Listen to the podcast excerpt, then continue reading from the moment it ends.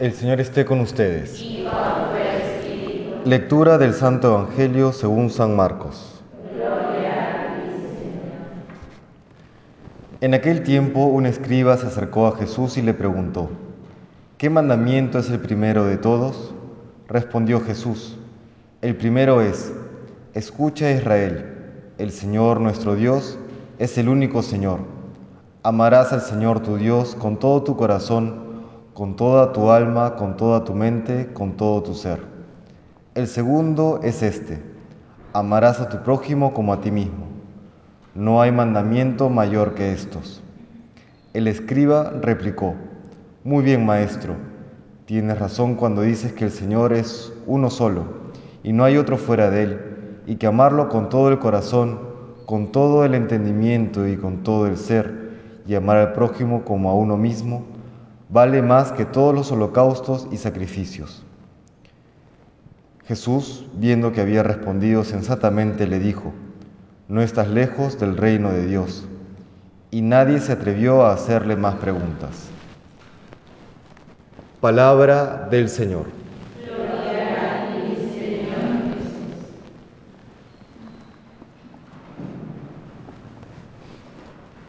Quizá en el contexto del cristianismo, el que alguien pregunte cuál es el mandamiento más importante resulte algo extraño. Creo que lo tenemos claro. Sin embargo, en el contexto judío, en el que habían 613 normas que tenía que cumplir todos los días, y muchas de estas normas eran de corte ritualista, por ejemplo, lavar platos, lavarse las manos, abluciones, etc. Claro, en medio de esta gran cantidad de mandamientos podía perderse cuál era el mayor de todos estos. Y responde Jesús a este escriba, a este conocedor de la ley, de la Sagrada Escritura, con estos mandamientos que ya conocemos, amarás a tu Dios y amarás a tu prójimo. ¿Por qué Dios manda algo? ¿No? El día de hoy, eh, una norma, una ley, un mandamiento en la sensibilidad actual que busca una especie de emancipación de toda norma, no, no suena muy bien, no suena tan atractivo, pero recordemos, y lo hemos también de alguna manera meditado en la solemnidad del domingo de la Santísima Trinidad, que Dios no necesita de nada ni de nadie. Dios no necesita el ser amado por nosotros en estricto sentido. Una cosa es que lo quiera, otra cosa es que lo necesite, porque Dios ya es eh, una comunidad de amor. El, Padre es infinitamente amado por el Hijo y por el Espíritu Santo, el Hijo es infinitamente amado por el Padre y por el Espíritu Santo y así.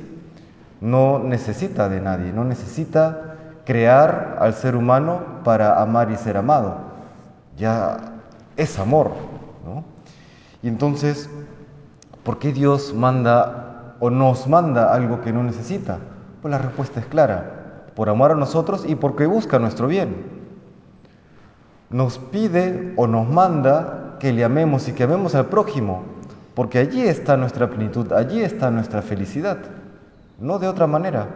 Cuando pensamos en un momento feliz, siempre pensamos en una circunstancia en la cual estén las personas a quienes amamos, nuestra familia, nuestros amigos, nuestros seres queridos, siempre.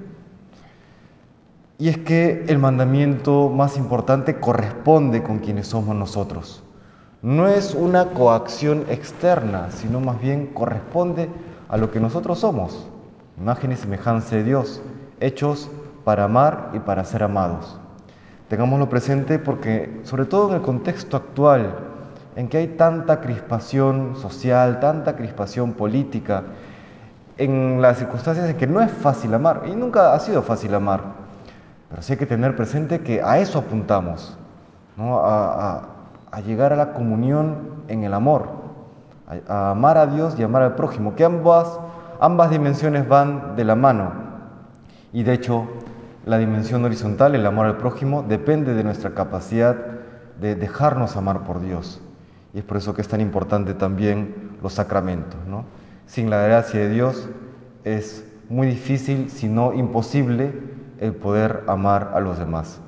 Le pedimos al Señor hoy que nos conceda esa gracia, que infunda en nosotros la virtud teologal de la caridad para poder amarle a Él y poder amar al prójimo como Él nos lo pide.